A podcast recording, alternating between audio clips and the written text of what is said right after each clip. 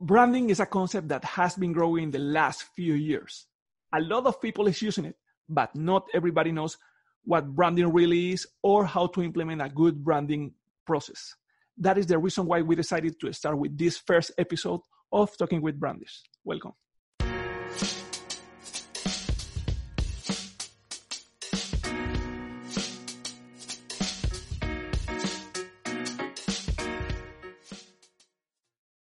Hello, everybody. Thank you for joining us to this first episode of Talking with Branders. I am Luis Vergara, and today we are going to explore the amazing concept of branding, talking with a great, great brander. Today, our special guest is Steven Picanza, a global branding consultant and educator. He is the co-founder and chief brand strategist of Latin and Code, a consulting agency focused in branding and marketing. Thank you, Steven, for accepting our invitation to, to talk here in this first episode of Talking with Branders. Um, can you share a little bit about yourself, uh, about your background in branding? Sure, Luis, and it's a pleasure to be here for this uh, first episode. I, I feel honored. I've never been on the first episode of anything. Um, but anyway, uh, uh, yeah, as as you said, Luis, uh, I'm Steven Picanza, and um, my background is pretty varied. So currently, I'm a brand strategist. I work with a lot of um, a lot of brands on helping to define and clarify their message and their direction.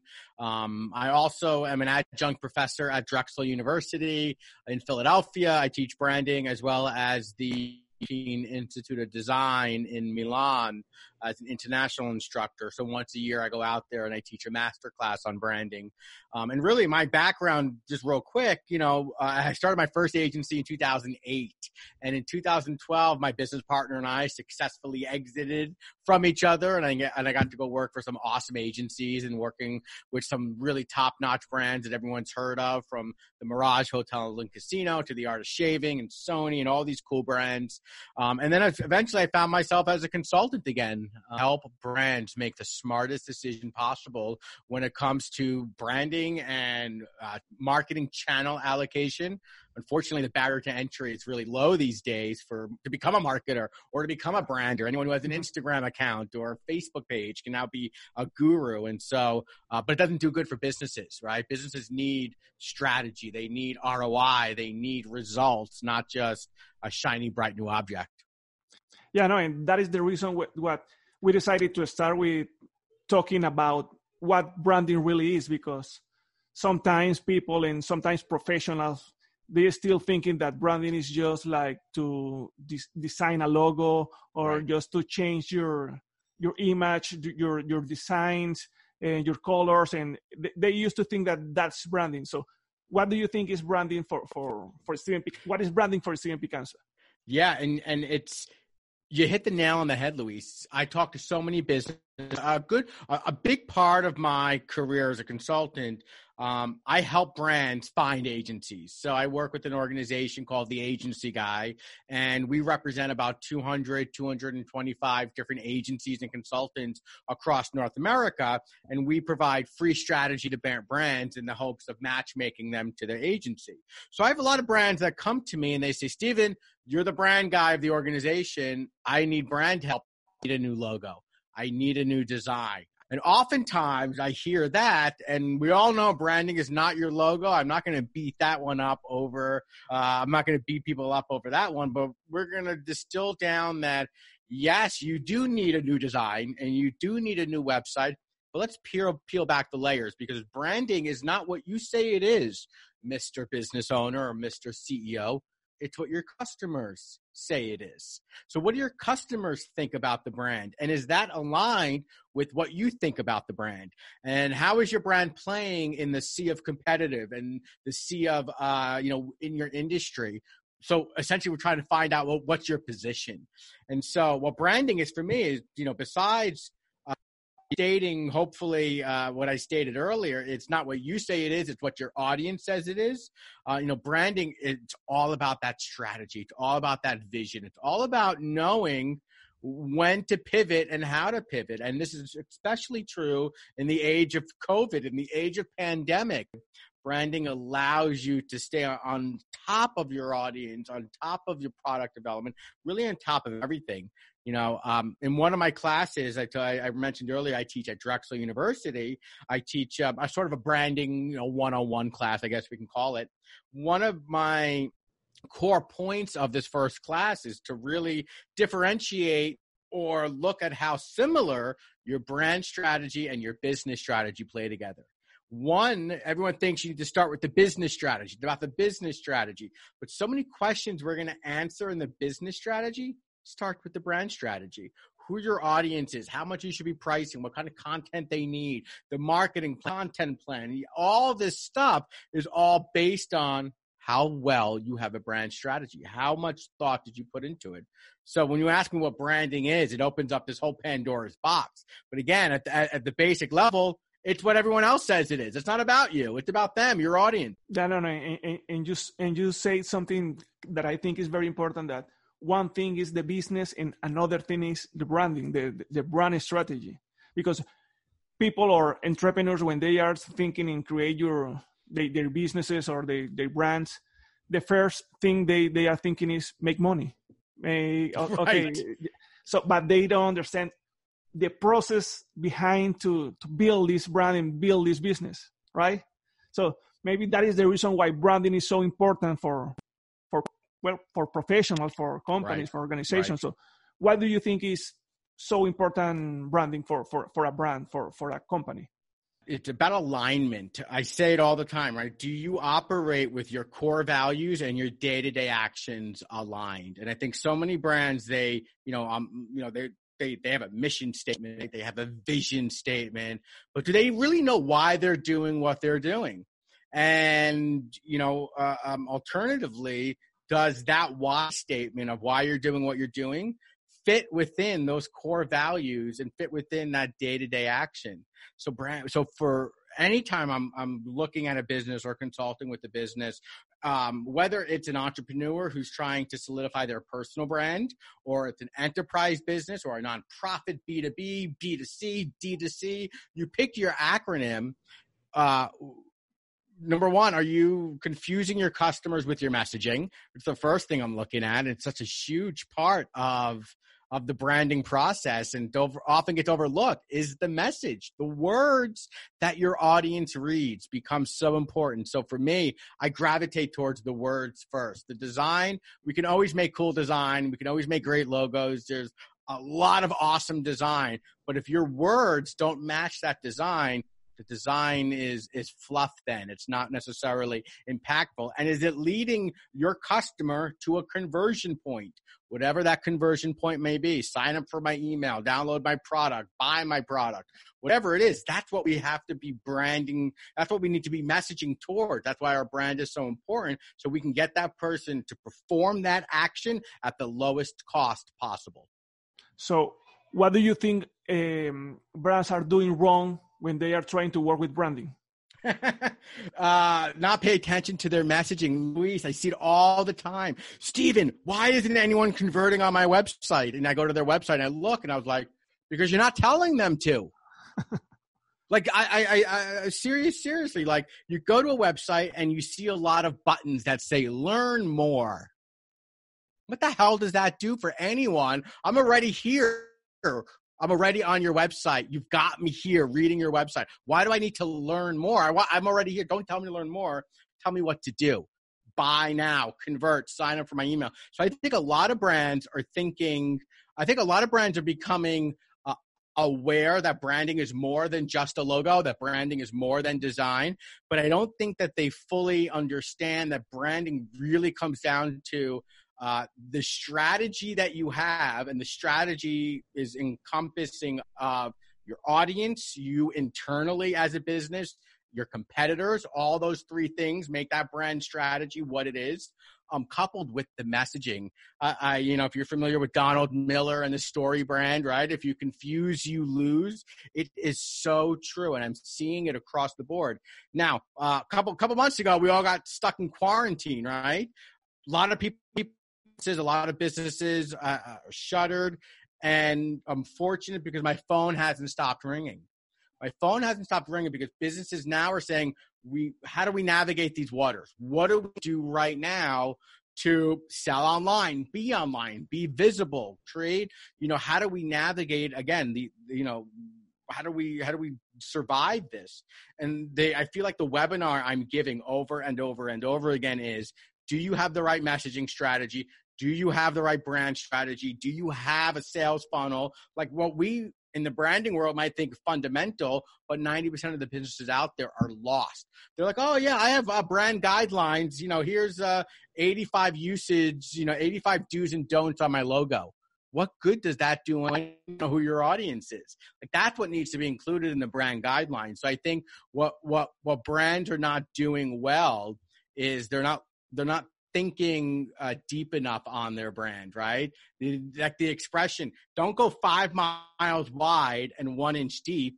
Go one inch wide, five miles deep. So tell me about, you know, in your brand guidelines, in your brand uh, strategy documentation, make sure you have your personas you're going after, the messaging that's going to work, the voice, your voice, your core values, your purpose, your ethos, your narrative. And then you give me all the design do's and don'ts and all of your creative. That is that that document becomes so important because it's going to help you keep your employees energized on your brand, right? Does everyone from the janitor to the CEO have the same brand story? Are you able to recite the same true north statement? It's going to keep your partners aligned with you. If you're able to distribute an awesome document that has everything about your brand, how to use it, how to talk about it, the words that we use, these impact statements, your vendors and your partners that you're using never have the opportunity to go rogue. So it's going to keep your brand in control. That's what real brand guidelines should be doing. That's what this brand documentation and this foundation should be doing is allowing you to control and insulate as much as the brand as you can, knowing that the big caveat in branding is it's your audience that's eventually going to make your brand what it is, not necessarily you. You can only do so much. So my my take is let's control this as much as we can, and hopefully your audience resonates with this, and you've created a bond and a relationship, and then your brand is sustainable. It's just iterative process. Yeah. Well, now that you were talking about this new challenge that brands are facing with the COVID nineteen, with the coronavirus do you think that maybe brands are need to do like rebranding? Or they just need to adapt and work and maybe try to figure out how to how to work with the, their current branding process and how to adapt this branding process in the in their brands in their companies? Yeah you know do brands need to rebrand now or how do they pivot at this point? Eh, the word rebranding scares people right? If you're trying to if you're a people don't want to rebrand. It's a scary term. What do you mean I have to re anytime you use the word re, I have to redo this? It's not right. No, no, no. It's an evolution, right? We're all evolving. Personally, we we've all evolved. As consumers, we do not shop the same way we did in February. Right? Now we shop differently. We have different things on our mind. Brands need to understand that the audience has changed forever your audience is not the same audience that you used to have. They're very similar, but they're mm-hmm. also drastically different at the same time. So I think brands need to take a, a step back and reevaluate the foundation. The foundation and understand what is still relevant and what needs to be improved. And I think part of this becomes an exercise in uh, uh, in leadership, right? In leader, like brand leadership. Are you being empathetic with your audience, with your employees, with your partners, with your vendors? But at the same time, are you also being authoritative, right? We don't want to be a brand that doesn't seem, we, we all need our brands that we revere to, to almost guide us in a way, right? And so we don't want the brand that we look up to to be faulty or not seemingly understand how to how to navigate again these waters. Um, so so what I what I think happens is as we start to look at our foundation and as we start to put the emphasis on our foundation, we're going to look at natural opportunities, not opportunities to pivot, right? How do we make money in the next 30, 60, 90, 120 days? How do we, how do we uh, reposition our service offering? How do we remessage, right? How do we change our messaging to be relevant today? Do we need to repackage one of our offerings, right? Maybe if it's a physical good, maybe we actually need to do a different packaging scheme. Or if we sell a service, I sell a service, you maybe I have to repackage how I'm selling this service to be adaptive to the market trends. And so I think the one thing that brands can do is take a look at your brand strategy, take a look at your foundation and reassess it and use this as an exercise to say, don't just do this once and forget it. It's like getting an oil change in your car. You don't buy a new car and never get an oil change, right? Don't get a brand. Don't put all this emphasis in a brand and never have a maintenance program on it every quarter or at least twice a year. Spend the time, you know, looking at your audience. Is the audience still relevant? Are they still um, super fans? Are you still on the way to creating super fans? How are you in the competitive landscape?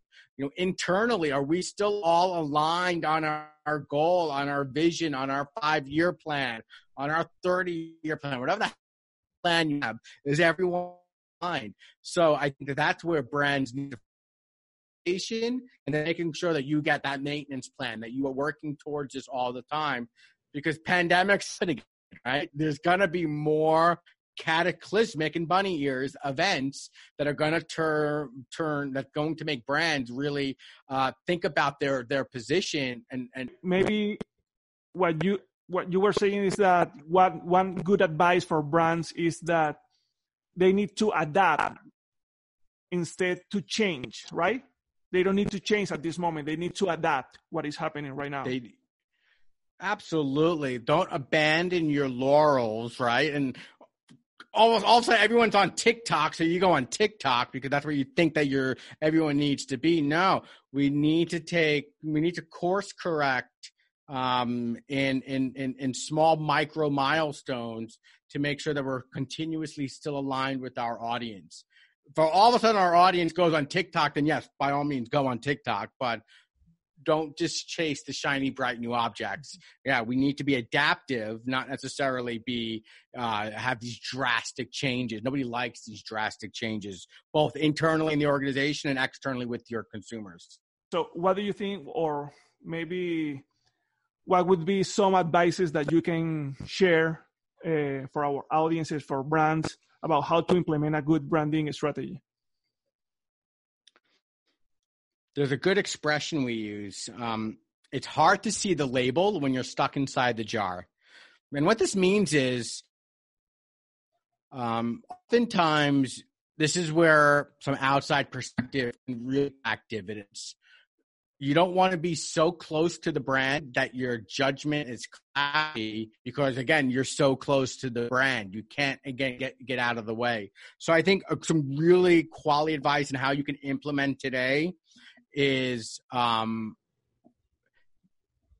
work with someone who understands your organization but is maybe not directly inside your organization um, and have them perform some some basic discovery analysis on the brand so for example looking at the competitors surveying your customer um, I, I, guess really what i'm getting at is this is where working uh, working within in the branding environment, I've seen it all too often, Luis, where brands think that they could do it all by themselves. I could do this myself. And and what happens is they realize that they can't, that they're too close to it, and then in the end, it's going to cost you more time, money, and frustration because you're too close to the problem itself. And so but tactically, and that's just me getting a little bit metaphorical and going out there, tactically, what you can do, survey your audience. Right now, go to your audience, put a survey together on Google Forms, incentivize them with a $50 gift card, and ask them 10 questions that you are dying to know. Has our communication method changed? Are you still buying our type of product or service? Why? Why not? Ask your audience these questions today. Make that like your number one priority because you're going to get back all this data. And essentially, the data you're going to get back is them telling you this is how we want to communicate with you, this is how we want to purchase from you. And that's going to help drive, hopefully, your brand strategy a little bit and be the start that you need. Okay. Well, um, just to finish, uh, Steven, after all you were sharing and all we were talking, what do you think is like the key to work with branding? Patience and patience and understanding that there is a process for a reason. Um, I think too many times organizations think that